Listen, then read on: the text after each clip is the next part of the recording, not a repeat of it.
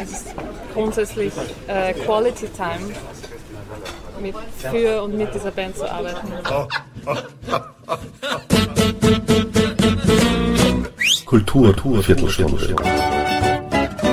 Die Podcast-Reihe von www.kulturwoche.at.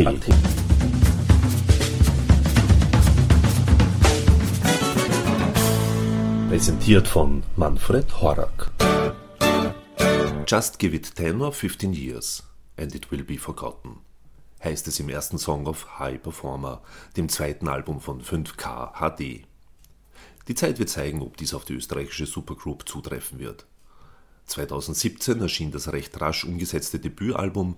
Für den Zweitling im Jahr 2019 hingegen hat das Quintett mit Sängerin Mira Lukovac, Benny Omerzell an den O-Keyboards, Manu Meyer am Bass, Martin Eberle an der Trompete und Lukas König am Schlagzeug immerhin ein Jahr Zeit investiert, um an den zehn Songs zu feilen.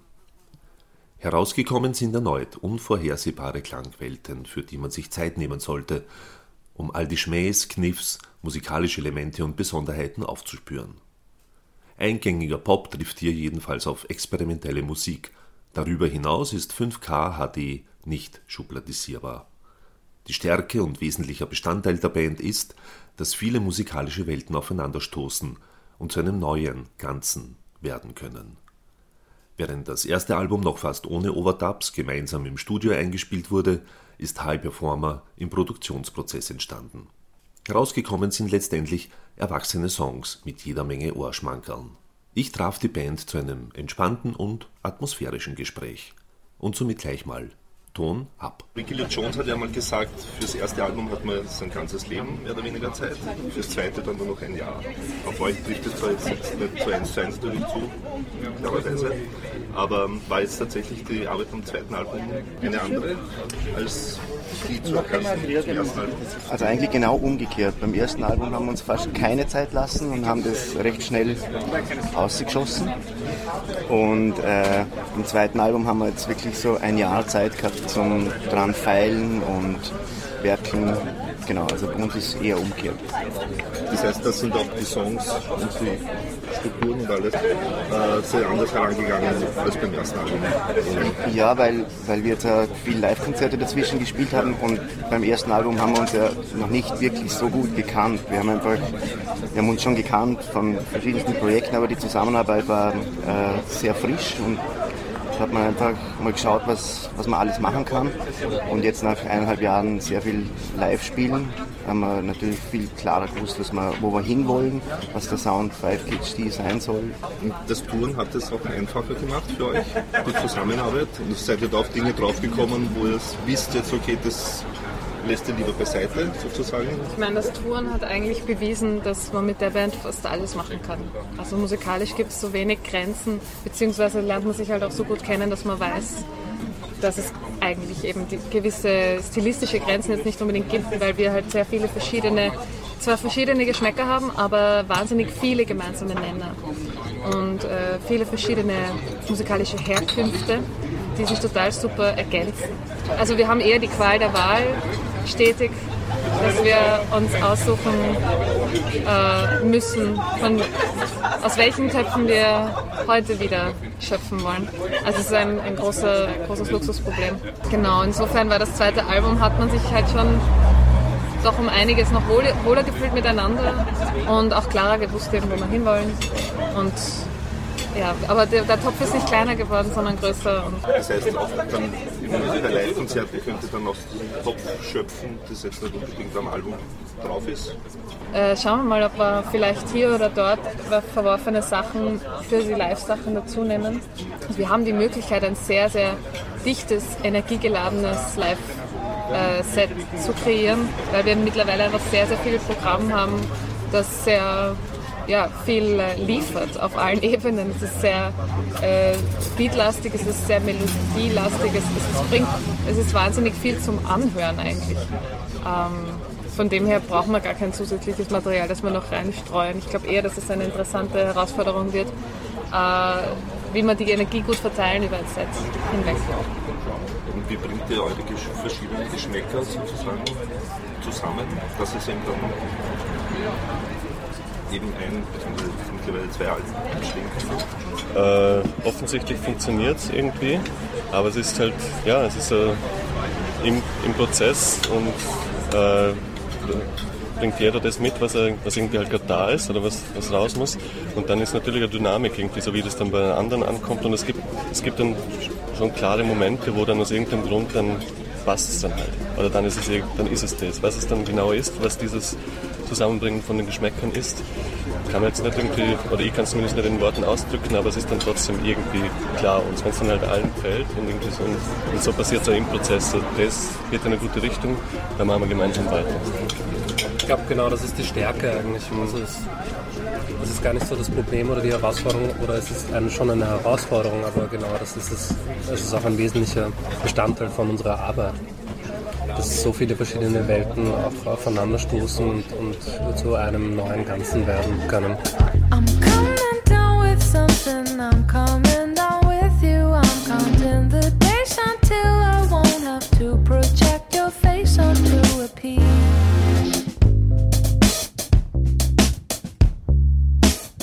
I see it clearly now, the times ahead, the times we hit, I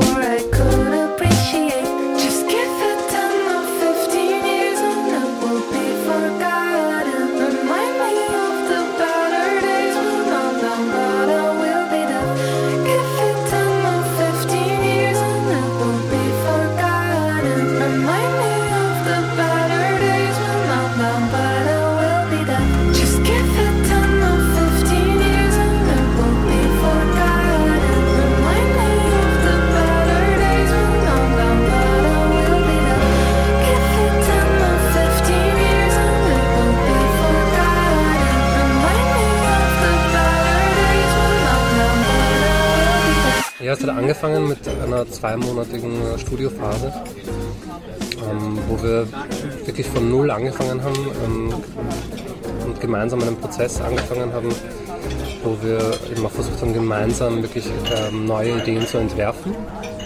Und aus dieser Zeit sind, sind äh, so ähm, die gute Hälfte vom Album, glaube ich, dann so konkret übrig geblieben.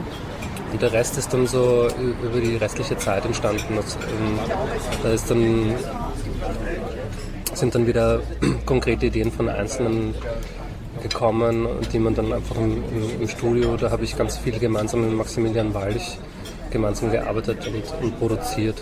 Und das ähm, zweite Album High Performer ist eben viel mehr so im, im Produktionsprozess entstanden, im Gegensatz zum ersten Album, wo wir eigentlich äh, jede Nummer wirklich gemeinsam eingespielt haben mit so gut wie überhaupt keinen Overdubs und das ist jetzt wieder ganz anders geworden. Das war auch die Idee von Anfang an, dass es ein bisschen mehr einen, einen, einen roten Faden gibt durch, die, durch dieses Produzieren und dass man irgendwie auch nur mit einem Engineer zusammenarbeitet und so. Das, das erste Album war wie so eine Playlist von uns allen, wo irgendwie alles Platz hat. Verschiedene Ausreißer sind auch am neuen Album oben, aber ich finde, es ist so äh, aus der Produktion heraus, einfach aus technischer Sicht auch wieder wirklich mehr aus einem Guss.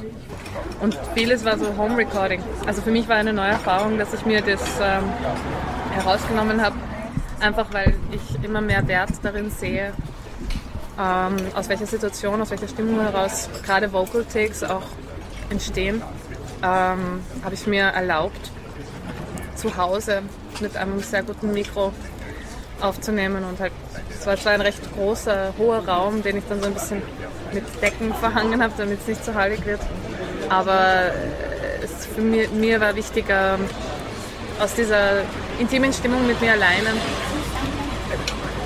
wirklich äh, spezielle und stimmungsvolle Takes zu schaffen, weil ähm, Perfektion ist so eine Sache irgendwie. Äh, vielleicht ist, er, ist es nicht der perfekte Raum gewesen, aber ich habe mich sehr, sehr wohl gefühlt, da alleine zu experimentieren, weil ich singe dann doch ein bisschen anders ein bisschen entspannter vielleicht. Und das war eigentlich eine schöne Herausforderung und ich glaube, das hat auch einen Unterschied gemacht. Also ich bin mit den Takes äh, so zufrieden wie selten. Ich singe Grund, also das ist so eine krass stimmungsmäßige Angelegenheit, dass ich in dem Moment, wo eine Person, wo ich weiß, mich hört durch die dünne Wand jemand durch, ist ein gewisses Bewusstsein. Ich glaube nicht, dass das jemand jetzt so hört, aber ich merke es. Genau. Also ich kann mich besser entspannen und äh, mir ist sehr bewusst, wenn mir jemand zuhört. Das ist der Unterschied. Ja. Aber der ist, wie gesagt, mehr für mich hörbar als für irgendwen anderen. Das Album selbst gibt es ja auch auf verschiedenen, verschiedenen Formaten, also LP, also Vinyl, CD, äh, also rein digitales drauf. Habt ihr da auch irgendwie einen Fokus gelegt irgendwie oder, oder Acht gegeben sozusagen, dass eben für jedes Format das dann auch passt, sozusagen klangtechnisch? Oder ist das also letzten egal, wie, man, wie man was aufnimmt? Das ist irgendwie so eine sehr große Frage, finde ich, im, im Zeitgeist sozusagen. Es gibt natürlich durch das Verhalten, durch das Kon Konsumieren, durch das Verhalten des, äh, der Musikkonsumentinnen und Konsumenten viel nur noch auf, auf Mono-Handy-Lautsprechern zu hören. Dadurch hat sich natürlich auch viel an der Produktion verändert im, im popkulturellen Bereich. Denke aber, dass wir nicht im Vornherein ähm, die Herangehensweise haben, okay, das muss da und dort funktionieren. Das ist dann eher die technische Frage vom Mixing und Mastering her. Also im Mastering wird, wird anders für Vinyl gemastert ja, und wird anders in gewisser Form, also leicht abgeändert auch für CD gemastert, aber es gibt im Wesentlichen einfach ein digitales Master und das Master für Vinyl. CD ist ja auch digital. Also den, den ganzen Produktionsweg analog zu halten, ist sozusagen ähm, in unserer Zeit und mit dem, was wir uns auch musikalisch vorstellen, ähm, nicht mehr wirklich leistbar. Also wenn wir uns dieselbe, dasselbe Maß an Freiheit und Ausprobieren gegeben hätten, also geben würden, wie wir es getan haben, dann hätten wir wahrscheinlich allein 3000 Euro für Band ausgeben müssen. So wollten wir uns sozusagen nicht limitieren. Aber wir haben sogar schon mal in Liechtenstein wirklich ganz analog aufgenommen, direkt auf Tape. Das war dann eher so eine Live-Session. Also ich glaube, dass wirklich die aller, allerwenigsten den gesamten Produktionsweg äh, analog halten. Ähm, und ich finde es auch super, dass der Vinylmarkt wieder wächst. Ich finde aber, das hat, das hat ähm, ästhetische Gründe, das hat auch technische Gründe, aber es ist nicht, man kann nicht sagen, dass die Soundqualität per se besser ist oder so. Das ist einfach auch ein bisschen eine Geschmackssache. Aber tendenziell, ja, ich glaube, es gibt einfach das Verhalten. Es ist irgendwie, wenn jemand sich zu Hause eine Vinyl auflegt, dann hat er wahrscheinlich meistens auch dafür gesorgt, eine gute Hi-Fi-Anlage zu besitzen. Und wenn man sich das alles leistet und sich dann die Zeit nimmt, die Platte aufzulegen und dann bei der Hälfte auch umzudrehen, das ist einfach ein ganz anderes Erlebnis. Aber es gibt genauso digitale Klassikaufnahmen, die viel besser klingen können, als es eine Vinyl jemals könnte. Was ich interessant fand, ist, dass der Andi als Feedback hatte, dass, die, dass das Master oder dass das Album sehr laut ist. Du hast doch gemeint, das ist besonders laut. Möchtest du das eben? digitale Master. Ja. Das digitale Master. Okay. Das digitale Master ist extrem sehr- sehr breit und, und sehr laut, aber trotzdem klingt es extrem gut. Also ja eigentlich meistens, wenn man es sehr laut macht, ist es meistens so, dass irgendwas darunter leidet. Meistens die Stimme eigentlich. Weil die Lautheit eher in dieser Frequenz zu Hause ist. Die ja eine Zeit lang sehr populär war, diese Lautheit. Ja, genau. Es, es ist eigentlich noch theoretisch nicht mehr notwendig, wobei es trotzdem noch gemacht wird. Eigentlich. Worauf muss man da besonders achten, sozusagen, dass es eben, wenn es laut ist, dennoch. Also, Ja, dass er den blöd gesagt nicht anplärt. Ja, also das ist dann oftmals, dass so sehr scharf wird oder sehr. Also ich habe die Erfahrung irgendwie mitgemacht, in vor allem so American Radio ist so unfassbar, wie laut das wirkt. Aufgrund dessen, diese Lautheit, die gefühlte Lautheit ist eine ganz eine andere als die tatsächliche Lautstärke. Und ähm, im American Radio ist es unglaublich, wie laut die Stimme und das, wie sehr stark diese Frequenzen, die eben in diesem Bereich ist, ge gefeatured sind. Und das wäre für uns fast unhörbar irgendwie. Und echt schier eigentlich. Aber es ist so eine Hörgewohnheit. Ne? Und genau was der Manu eben auch vorher gesagt hat, diese Hörgewohnheiten, an die muss man sich irgendwie anpassen bis zu einem gewissen Grad, aufgrund dessen, dass sehr viel am Handy gehört wird oder auf diesen kleinen Earbuds oder so. Und auf, den, auf der anderen Seite will man aber auch sozusagen die, die audiophile Seite in sich äh, herauskehren und eben deswegen auch immer Vinyl machen und wenn man es einfach schön findet. Erstens vom Cover allein schon großer Platz für ein geiles Foto. Weil bei der Vinyl nimmt man sich irgendwie Zeit, man setzt sich hin, man, man muss nach 15, 20 Minuten umdrehen. Das ist ganz nah. Also ich gemerkt, seit ich wieder viel mehr Vinyl höre, dass ich die Musik ganz anders höre. Also eben nicht mehr wirklich Zeit für die Musik. Ich setze mich hin, höre mir das an und das, man hört Alben. Genau, den, und die Genau. Reihenfolge, die die Musikerinnen und Musiker vorgesehen haben. Genau.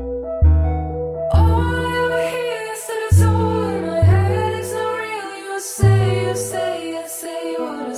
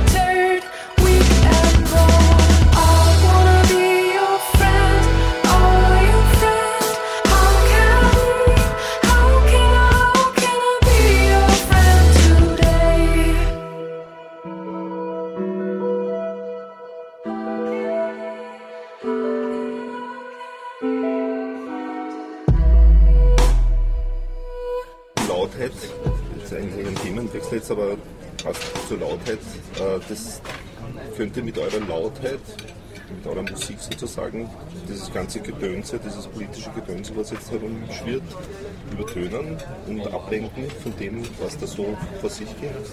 Na, ablenken Oder wollt ihr ablenken? Oder welche Ansprüche habt ihr? Stellt ihr an die Musik? Politisch. Ja, Ja, ablenken, allgemein jetzt. Okay. ja, also ablenken soll und darf, glaube ich, nicht das, das Ziel sein. Also es ist äh, äh, natürlich Aufmerksamkeit schaffen und wenn das Leute ablenkt, dann ist es deren Ding. Oder das ist, aber es geht schlussendlich darum, dass man irgendwie so mit, einem, mit der Idee und der Vorstellung von Klang oder von Musik äh, natürlich hoffen wir uns dadurch, dass das Leute auch hören wollen und, und dass, es ihnen, dass es auch ankommt. Aber ich glaube, Ablenken ist irgendwie so, wie du das jetzt formuliert hast, ist, ist kein Antrieb dahinter. Es ist eher eine, vielleicht eine, eine Reaktion aufs Umfeld immer wieder. Also jede, also das ist halt Dynamik. Das, was man vielleicht auf einer Vinyl auch ganz gut Oder die Art und Weise, wie wir unsere Sachen mastern. Und bis zu einem gewissen Grad wollen wir auch mit dem Finger dorthin zeigen, wo die Leute vielleicht nicht genug hinschauen. Da muss man manchmal schreien und manchmal kann man flüstern, weil das viel mehr Aufmerksamkeit bekommt manchmal, weil man vielleicht schon gewohnt ist, dass man angeschrien wird. Also ich mag flüstern grundsätzlich. Wenn ich mich jetzt entscheiden müsste, glaube ich mehr als schreien. Auch wenn ich einen guten Schrei sehr zu schätzen weiß. Aber flüstern ist halt manchmal viel bedrohlicher auch als schreien. Weil es so subtil ist und weil man nicht merkt, dass man, ja, wa- was passiert. Vielleicht gleich. Lässt ihr euch auch so politisch? Also würdet ihr Vereinnahmen. Niemals. Niemals. Entschuldigung, darf ich das so sagen? Darf ich das so sagen? Für eine, eine Partei spielen? Hat er was dagegen? Naja, Ich bin mir nicht sicher, ob das prinzipiell ausschließen wird, aber ich glaube glaub nicht. Also, Ja, das ist für eine politische Partei. privaten. Also weil das irgendwie nicht, auch wenn es in Politik natürlich auch Einfluss hat auf die Musik, die man macht und wie man sich präsentiert. Also das ist natürlich auch ein politischer Akt, aber ich würde es nicht ident- identifizieren wollen. Also ich habe klare Positionen, aber äh, habe ohne das verneinen zu wollen nicht das Gefühl, dass ich das in der, auf der Bühne irgendwie ganz klar positionieren muss oder mir irgendwo hinstellen muss. Problem ist halt, ob man möchte oder nicht. Ich fürchte, dass das halt passieren würde. Äh, und vor allem, das, das halt immer, man muss, man muss sich schon darüber im Klaren sein, was man für Messages und was man auch für eine Macht hat.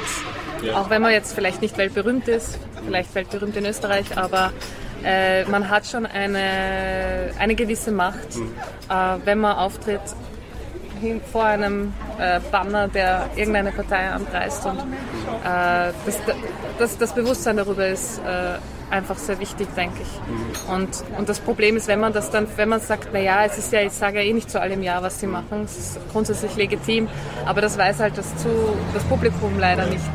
Und deswegen ist es leider so problematisch und gewisse Parteien sind selbstverständlich ausgeschlossen. Davon kann man bei uns auf jeden Fall ausgehen. Aber äh, auch, auch, auch die naheliegenderen, also Parteien, das geht sich nicht aus. Also Für mich halt ein persönlich. bisschen, wenn ja, also eine. Wahlkampfveranstaltung ist ja das direkteste Beispiel. Da, da tue ich mir auch schwer, das würde ich von fast eher kategorisch ablehnen. Ja. Aber dann gibt es natürlich auch Sachen wie Stadtfest der ÖVP, Ja, Donauinselfest der SPÖ Ja. oder Volksstimmenfest. Ja. Und da wäre ich schon eher geneigt, sozusagen, ja, auf der Jesuitenwiese bei der KPÖ zu spielen. Da, da hätte ich jetzt irgendwie nichts dagegen. Genau, ja, das würde ich auch so Punkt. sagen. Aber Richtig. im- im Wahlkampfveranstaltung ist wirklich, das ist Genau. viel, Sehr beladen. ja, genau. Und da, da Ja, fällt man ja halt auch, also, puh, da ist man mit, da, das geht sich aber nicht ganz aus. Also was, was wollen die, was würden die von uns wollen? Ich glaube, die würden uns ja auch gar nicht, ich würde nicht verstehen, was die jetzt aussagen wollen würden, wenn sie uns auf, äh, einladen würden, außer, weiß ich nicht, irgendeine Wutpartei. Ich. Nein, aber das führt zu weit. Ähm, Naja, eine gute Band seid ihr nicht. ja, Also ich finde ja nicht, dass wir so, also du empfindest es emotionale Band. Genau, emotionale Band, genau. Aber so als wütend würde ich uns überhaupt nicht bezeichnen. Also da siehe eher im Punk und so. Na gut, der Punk war ja auch in Amerika zumindest unpolitisch. Ja. In England war er politisch. Nein, ich meine vom wütend her, vom, Ja, ja, vom, vom, von dem her. Das politische, im politischen Punk kam ja aus der Wut. Ja, Weil- genau. Na, Wut ist ja auch total angebracht und wichtig und sowohl in der Kunst als auch äh, in allem, was man tut. Wut ist völlig okay. Äh, also, auch, also es ist wichtig, dass es Platz dafür gibt, sowohl im künstlerischen als auch in politischen Reden und so weiter. Ähm, aber es ist halt da- dann trotzdem nicht so, dass man, dass man vielleicht äh, die Dinge dann so in, in Songtexten formuliert zum Beispiel. Aber manchmal gibt es Ausbrüche und die erlauben sie uns sehr wohl, wo man zwischen dem Flüstern auch immer wieder erschreckt und äh, aufreißt. Und so. Und was ich schon sagen möchte, weil du gesagt hast, Punk in Amerika war unpolitisch. Ich glaube, also allein wenn man Musik macht oder eine Kunstform betreibt, allein das ist schon irgendwie politisch. Also irgendwie das ganze Leben ist halt irgendwie politisch einfach. Und, ähm, Sobald du dich künstlerisch ausdrückst, bist Ja. du eigentlich politisch. Und es gibt nichts Schlimmeres als Künstlerinnen oder Künstler, die sagen, Künstlerinnen sollen sich nicht in Politik einmischen. Eine wie- äh, das ist, äh, eh schon passiert. Ja. Eigentlich Aber es gibt auch viele Künstler, die sich gar nicht erst einmischen wollen, beziehungsweise sich irgendwie deklarieren wollen. Ja, und dann stellt sich die Frage, was ist Einmischen und wann ist es Einmischen? Also ob man jetzt auf Facebook schreibt, ähm, ähm, Refugees Welcome oder auf Demos geht oder in einem Song das verarbeitet. Also das kann man ja auf unterschiedlichste Art und Weise. Was halt finde ich, wo es problematisch wird für mich, äh, ist es, wenn, wenn jemand sagt, ich bin unpolitisch. Ich finde es voll okay, wenn, wenn, wenn Bands sagen, sie, sie äußern sich jetzt nicht offen politisch. Aber ich glaube nicht, dass man dadurch unpolitisch ist. Selbst wenn man glaubt, dass man es ist oder es gern wäre, man ist nicht unpolitisch. Also das geht ja nicht, sonst wäre man nicht am Leben. Weil das ganze Leben ist äh, politisch, Emotionen sind politisch. Solange sich die Politik in mein Liebesleben einmischt und meinen Körper bestimmen will, bin ich politisch. Und deswegen kann niemand unpolitisch sein, auch wenn sie es behaupten. Also ein Ja zur Politik, aber vielleicht ein Nein zur Vereinnahmung durch bestimmte verteilen. Richtig. Was treibt euch als Band dann letzten Endes an? Also die Wut ist es nicht, Politik ist es auch nicht. Das ist alles, alles zusammen. Treibt an, oder? Einfach, einfach Musik zu machen, Musik zu schaffen. Unsere Emotionen, die sind ja manchmal schon wütend. Also wir sind keine Wutband, aber manchmal, also einfach die Emotionen, ja, zu zeigen und Musik zu Also machen. dem Publikum sozusagen mitteilen. Oder welches Publikum wollt ihr auch ansprechen? Ja, ich, ich, ich hoffe, dass wir ein, ein, äh, ein, ein Ort sind, so quasi ein, ein innerer und ein, ein tatsächlicher Ort, wo Menschen unsere Musik finden.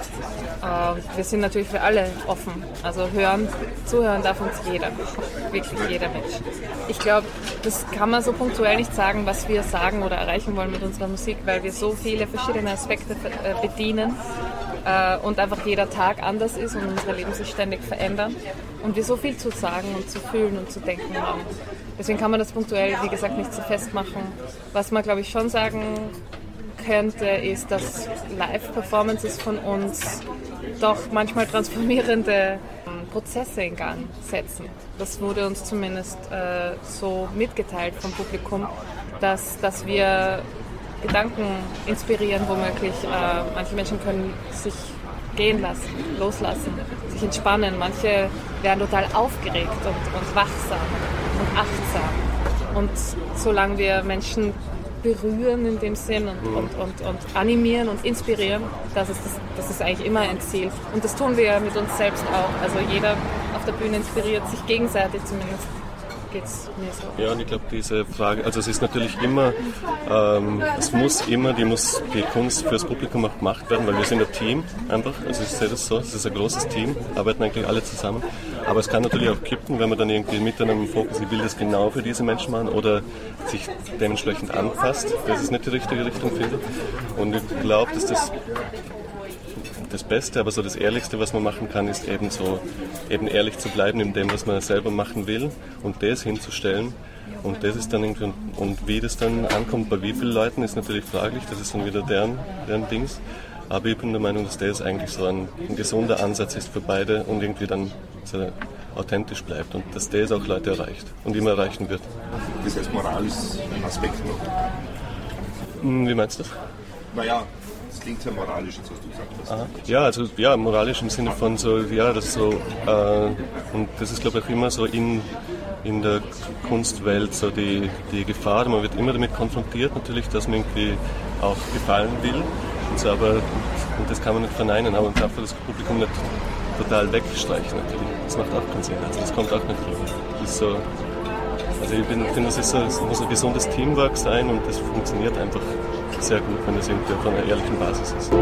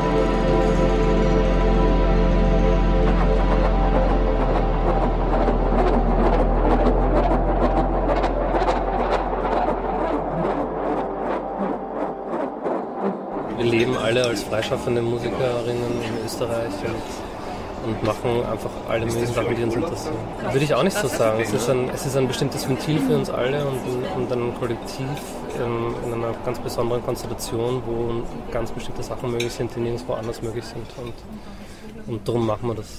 Das Umschalten ist manchmal schwieriger, manchmal leichter, aber es ist schön, wenn man, wir arbeiten zum Teil auch schon sehr lange zusammen und die Erfahrungen, die man aus anderen Bereichen mit reinnimmt und äh, stoßen auch immer wieder neue Entwicklungen an und findet auch immer wieder Auseinandersetzung darüber statt, was man gemeinsam machen möchte und so ein bisschen einen, einen Fixpunkt zu haben über eine, eine längere Zeit ist total viel wert. Das ist eine super Basis, um, um, um Dinge irgendwie langfristig zu, zu, also an Dingen langfristig arbeiten zu können. Oder, ja. Also Urlaub kann man aber die Band echt nicht nennen. Weder, also auf keiner Ebene. Also es ist, äh, es ist grundsätzlich äh, Quality Time mit, für und mit dieser Band zu arbeiten. Aber Urlaub kann man es nicht nennen, weil da wahnsinnig viel Herzblut und äh, Hirnzerbrechen, Herzzerbrechen, naja, Herzzerbrechen, nicht Herz zusammenkleben, äh, drinsteckt. Und ähm, genau. Es ist ein Teil, ein, also für mich persönlich ist es ein großer Bestandteil meines gesamtkünstlerischen Schaffens. Ich glaube, es ist bei allen so. Ähm, es ist kein Side-Project, äh, aber es kann jetzt nicht die einzige Sache sein, weil wir dafür viel zu neugierig sind auf alles, was Ja, sonst musikalisch ist. Also ich glaube, ich verstehe deine Frage jetzt mehr. Wir, sind, wir haben, jeder Einzelne, jeder Einzelne von uns hat das Privileg, sozusagen nichts mehr machen zu müssen, was einem nicht taugt. Insofern ist 5PhD auch kein Urlaub von der Hacken oder irgend sowas, sondern alles andere, was wir machen, machen wir auch sehr gerne. Und das ist das Schöne daran. Ja. Und das ist das, was wir in unserem Leben so schätzen. Und ich glaube, so wirklich umschalten müssen wir gar nicht. Wir, also durch das, dass wir einfach in einer anderen Konstellation gemeinsam spielen, passiert da irgendwas, aber wir verändern, also ich, ich, ich habe da kein Korsett an im 5KHD, weil ich jetzt eher in die Popmusik gehe, sondern es ergibt sich aus, aus dem Gesamten von uns fünf. Und wie, also verstellen würde ich mich nie, wenn ich Musik mache. Da mache ich einfach nur, nur mein Ding und ich glaube, das spricht dafür alle. Das ist, das, also da kann man nicht von umschalten oder sich verändern oder irgendeiner reindrücken, weil unsere Musik ist ja auch nicht so, aber sie hat, sie kriegt halt durch das, weil wir fünf gemeinsam arbeiten, kriegt halt das, das Format oder das, das Genre. Ja, genau. Ich glaube auch, also so die Band ist für uns alle individuell eine weitere Manifestation von dem, was wir halt machen seit Jahren. Und das, genau diesen Ast vom künstlerischen Schaffen machen wir jetzt halt gemeinsam. Das, aber es ist so für alle irgendwie ein Mittelpunkt, aber das ganze, ganze Schaffen ist halt ein Lebensmittelpunkt und das ist jetzt gerade ein, sehr gewichtiger Teil. Aber ich glaube nicht, dass es irgendwie, es ist mehr so, so für alle Symptom, vor allem anderen, was davor passiert ist. Jetzt irgendwie so, so, okay, ich muss jetzt das machen, dass alles andere wieder funktioniert. Also das ist eher so, wie so, so als Verästelung, wo man halt dann hingeht. Da haben wir uns jetzt gemeinsam getroffen. Your freedom's a commodity. Nothing comes for free. My freedom comes naturally.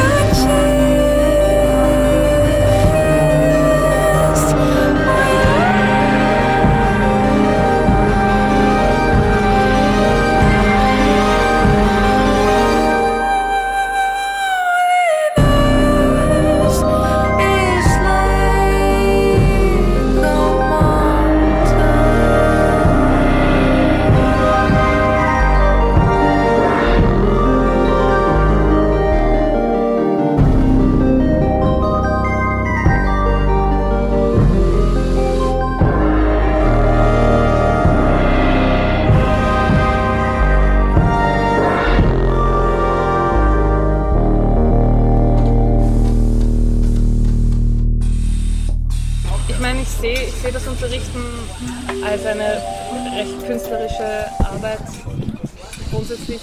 Ähm, ich glaube, vereinzelt im Bericht unter jeder so ein bisschen, äh, aber auch deswegen, weil es, ich muss ehrlich sagen, dass es eine sehr schöne Sache ist zu unterrichten und man da sehr künstlerisch arbeitet, weil man mit Leuten arbeitet. Wir haben, glaube ich, äh, fast alle das Privileg, dass wir mit Leuten arbeiten. Das sind keine siebenjährigen Schulkinder, die dazu gezwungen werden, ein Instrument zu lernen, weil es dazu gehört, sondern es sind meistens sehr interessierte Menschen. Also es ist eine, ist kein auch eine finanzielles schöne, Standbein. Es ist kein finanzielles Standbein, aber eine, eine, eine sehr nette Nebenbeschäftigung. Aber ich glaube, ich kann für uns alle sprechen, wenn ich sage, ja, wir können davon leben, aus der Summe der vielen verschiedenen Dinge, die wir machen. Und das ist nicht äh, etwas, ähm, also das, das, dass wir da eine Abwechslung auch haben in unserer Arbeit, ist ja extrem begrüßenswert, weil mir persönlich wird zum Beispiel wahnsinnig schnell langweilig. Und daher bin ich wahnsinnig dankbar, fast jeden Tag ein bisschen was anderes zu machen. Aber ja, es ist, ein, äh, es ist etwas, woran man stet- stetig arbeitet, aber das ist nun mal auch das Leben als selbstständige Person. Und äh, wenn man seine eigene Firma, wenn man es so nennen möchte, und eigenes Unternehmen führt, sagt man ich AG.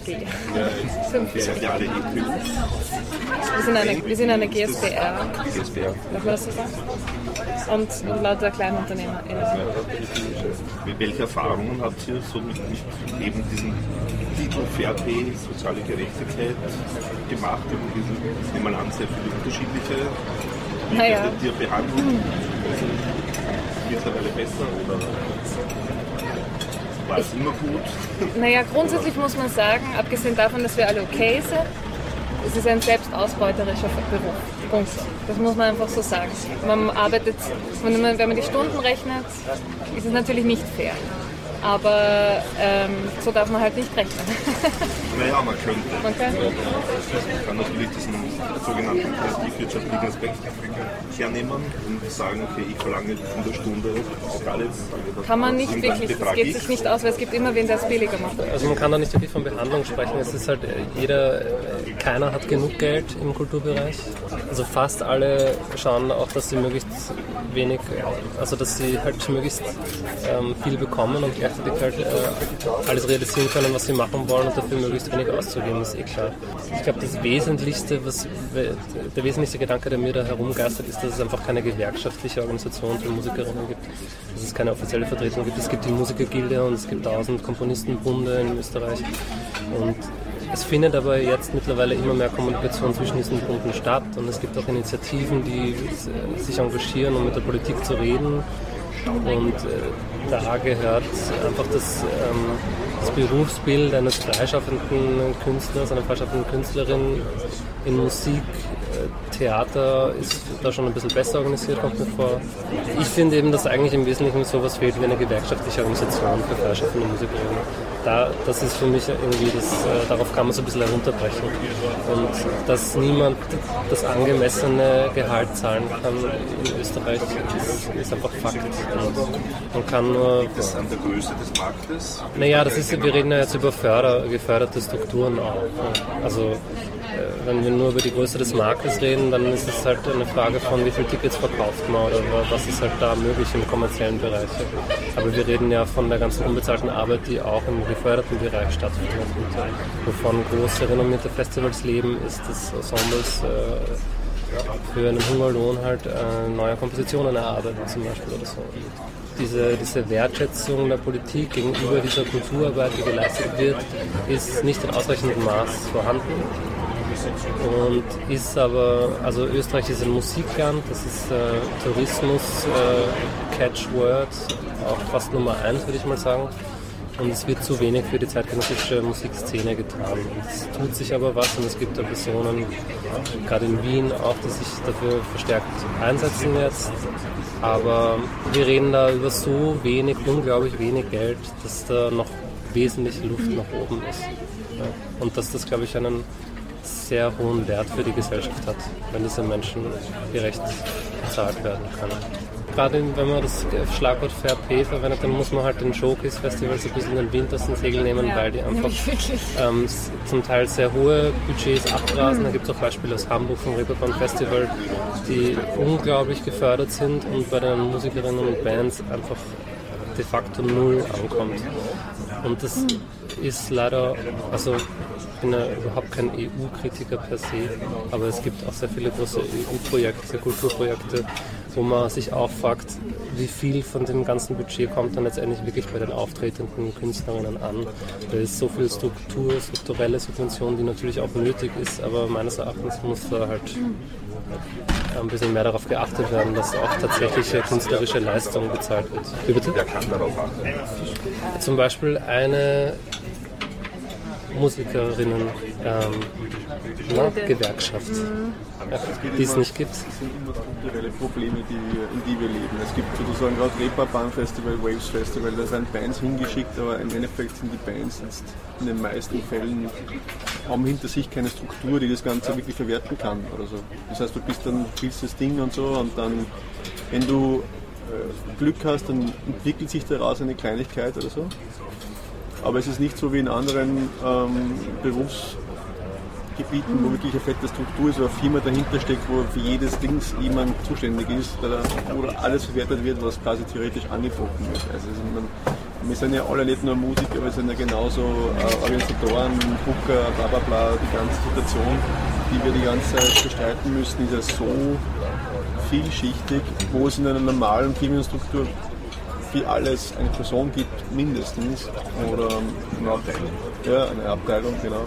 Und so, genau bei so einem Showcase-Festival, du kannst gar nicht, wenn du nicht, wenn du einen Manager hast, dann ist es schon super irgendwie, wenn du dann vielleicht einen Booker noch dabei hast und einen Manager, das sind dann die wenigsten, die wirklich dann Im Team kommen. im Team kommen. Ja. Und das ist eigentlich die, das ist eigentlich die Money in dem ganzen Ding drinnen, dass du, wenn du performst, das, das muss eh cool sein, eh super sein, das muss eh quasi das given Ding und dann eigentlich hinterher geht eigentlich die wirklich wichtige, interessante Arbeit los, die du als Künstler eigentlich gar nicht wirklich machen sollst, finde ich persönlich, sondern die eigentlich eben genau jemand anders für dich machen muss, um eben eine klare Struktur aufzubauen. Und, das ist bei uns in dem österreichischen, glaube ich, europäischen fast schon Business in der Musik, die wir bestreiten, eigentlich überall dasselbe Problem. Also immer dieses, diese Struktur ist nicht vorhanden, genauso wenig wie jetzt der Gewerkschaft vorhanden ist, genauso wenig wie im Endeffekt sind es 10 Milliarden Einzelkämpfer, die halt dann über die Jahre hinweg, die wir halt die ganze Zeit das machen, dann so vielleicht kleine Strukturen aufbauen können. Aber im Endeffekt ähm, ist auch sehr viel Glück dabei, beziehungsweise ist das, was ich wirklich anprangere, dass einfach keine Strukturen vorhanden sind. Also das, man muss einfach das auf breite Beine stellen und das gibt es gar nicht. Das Problem mit Showcase Festival ist halt grundsätzlich, ähm, also abgesehen davon, dass es natürlich schön ist, wenn man ein bisschen rumkommt und dann gibt es zum Glück sowas wie die Mika in Österreich, wo man dann vielleicht einen Reisekostenzuschuss bekommt oder auch vom BKA. Das, äh, das, da, da sind wir eh privilegiert im Vergleich zu anderen Ländern auch. Aber äh, man muss doch wirklich sagen, obwohl dann die Corporates sich eh auch noch einkaufen und irgendwo große Getränkeanbieter äh, ihre planen und, und ihre Getränke anbieten und so weiter, äh, bei diesen Showcase-Festivals ver vertreten und, und, und sichtbar sind und die dadurch da einen, einen großen Mehrwert haben. Äh, und, und dann wird, wird man doch, äh, oder wird, wird eine Masse an, an, an aufstrebenden und hochtalentierten und auch gut ähm, organisierten äh, künstlerischen ArbeiterInnen, so nenne ich es jetzt einmal, weil es viel mehr ist als nur wirklich gute Musik machen, in vielen Fällen, äh, wird er, ich will nicht sagen ausgebeutet, aber ein bisschen an der Nase rumgeführt, weil es werden große Versprechungen äh, gemacht und äh, also wir haben eh wahnsinnig gute Erfahrungen gemacht im Vergleich äh, bei Showcase Festivals und das war meistens eine gute Zeit und so weiter. Aber ich war zum Beispiel, das war dieses Jahr erst, im Februar beim Ment Festival und war bei einem Panel eingeladen. Da war die Überschrift tatsächlich äh, How can you get around the Showcase Bubble und wie nutzt man überhaupt Showcase Festivals für sich gut genug. Da ging es genau darum, was für eine Struktur bringe ich mit, welche habe ich schon, bin ich mein eigener Manager, äh, habe ich ein Team dabei und so weiter und so fort. Und das Arge war, das Panel war sehr spannend. Es dauert leider nur eine äh, Stunde dann immer, man ist mit fünf verschiedenen Leuten da, man hätte zehn Stunden reden können. Aber im Beschreibungstext stand tatsächlich, äh, in einer sehr herablassenden Sprache wurde beschrieben, der gemeine Musiker, die Musikerin, die ja keine Ahnung hat, was sie übermorgen machen möchte, also kein Plan, kein, kein, äh, kein, kein Jahresplan und sie wissen ja nicht, was sie wollen und außerdem sind sie noch so unprofessionell und wir geben ihnen jetzt einmal die Chance, bei diesem Showcase Festival zu spielen. Und da habe ich halt dann gesagt, na Moment einmal, ich mache das seit zehn Jahren. Ich würde mich jetzt mal hochprofessionell nennen. Alle meine Kolleginnen und Kollegen sind hochprofessionell, wir sind nicht nur begabt und, und klug, sondern wir haben einen Plan, wir haben ein Team, wir haben alles, was es braucht. Also bitte nicht so von oben herab, na ich gebe euch für 0 Euro den geilsten Gig des Jahres. Und da, damit habe ich halt Probleme, wenn so über die, die diese Industrie in Wahrheit befüllen mit Material, mit Content, Content, Content, ähm, dass wenn so damit umgegangen wird, das geht sich halt irgendwann nicht aus. Aber, und das ist halt manchmal so dieser Teufelskreis, wir lassen es halt auch geschehen. Man muss dann, man darf einfach nicht alles spielen, finde ich. Äh, man darf nicht überall mitspielen, man darf nicht, kann nicht jeden Gig annehmen, äh, wo man merkt, die Haltung ist so. Das werfe ich jetzt aber auch nicht irgendwie allen Veranstalterinnen und Veranstaltern vor, aber das ist so ein bisschen der Duktus äh, bei Showcase.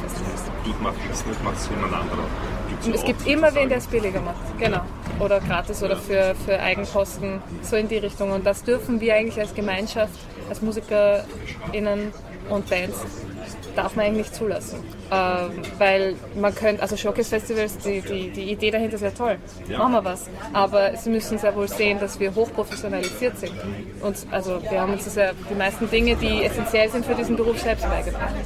Wie ist im Vergleich dazu zum Beispiel das Popfest? Mhm. Das ist ja das ist kein Showcase-Festival natürlich, aber es ist, ja, ihr werdet, Bisschen, hat einen Charakter. Ja. den Charakter hat es. Ja, gibt aber ein gewisses Budget und dadurch, dass man niemanden jetzt nicht 100 Acts aus aller Welt einfliegen lässt, sondern es sehr Österreich zentriert ist und das der Auftrag ist, äh, gibt es ein Budget, wo ich jetzt sage, ich behaupte, ohne jetzt die Zahlen genau zu wissen, dass die Bezahlung meistens sehr fair ist. Wenn die Band 20 Leute sind, wird es ein bisschen weniger pro Person, aber ich glaube, es wird sehr, also wir haben sehr darauf geachtet, Jasmo und ich dieses Jahr, dass auch keine Unterschiede gemacht werden bei den Bands. Also nicht zu große zumindest. Klar ist, dass bei Wurst sich was anderes abspielt als bei einem Solo-Act in, in Wien. It's happening, you're doing it. What more do you need to know?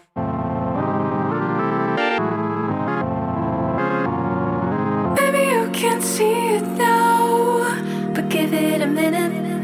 You're demanding explanations, you're already in it. Can't see it now, but give it a minute. You're demanding explanations, you're already in it. It's happening, you're doing it. What more do you need to know? It's happening, you're doing it. What more do you need to know? Can you wait just a minute? Is that the absolute limit? You can't help it.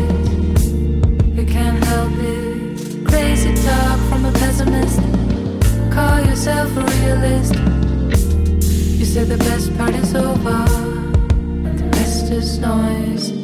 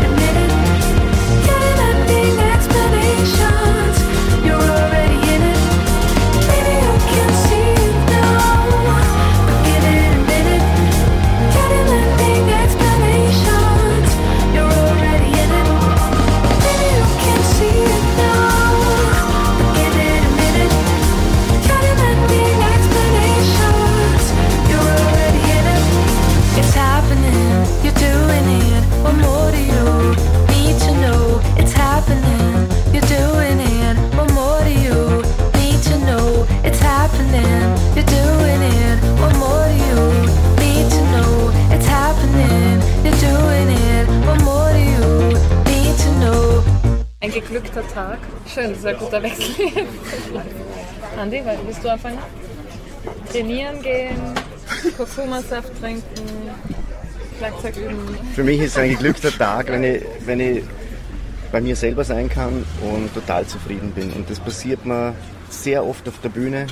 Und das ist wunderschön, wenn ich dann vor oben stehen kann und spielen kann und es fühlt sich gut an und ich bin bei mir und bin aber nicht nur bei mir, sondern auch verbunden mit den, mit den Mitmusikerinnen. Ja, aber ich glaube, so ist mein geglückter Tag in dem Fall, wenn ich bei mir sein kann und trotzdem verbunden bin mit allen anderen und in mir ruhend und nicht die ganze Zeit versuche, irgendwas zu holen, sondern einfach sagen kann, ja, nicht schlecht. Für mich ist ein geglückter Tag, wenn ich in welcher Form auch immer irgendein sinnstiftendes Element in die Welt gebracht habe oder in die Gesellschaft. Das kann sein, dass ich irgendwie ein Konzert gespielt habe und jemanden persönlich berührt habe. Es kann ein Zwiegespräch mit einem guten Freund sein, wo irgendwas weitergegangen ist. Es kann, ich kann auch allein daheim sitzen und bei mir irgendwas weiterbringen, das dann vielleicht Wochen später oder Jahre später wieder irgendwas bewirkt. Aber wenn irgendwas in der Form passiert, dass ich irgendeinen Sinn gemacht habe, in welcher Form auch immer, dann gehe ich eigentlich ziemlich zufrieden ins Bett. Ja, ich kann mich der, äh, der Aussage von Martin äh, total anschließen. Ich glaube auch, dass wenn ich so drüber nachdenke, ist, sind die Momente auf der Bühne irgendwie wirklich was sehr Befriedigendes und auch dort, wo im Körper irgendwie viel passiert und im Geist genauso. Ähm, es ist eine Aufregung davor, es ist eine, eine Beruhigung danach und äh, da schlaft man dann doch meistens am besten, muss ich gestehen. Na, ich finde das natürlich auch, auch das, was der Martin sonst so gesagt hat, dass man eigentlich, wenn man bei sich ist, auf der Bühne ist man hoffentlich bei sich.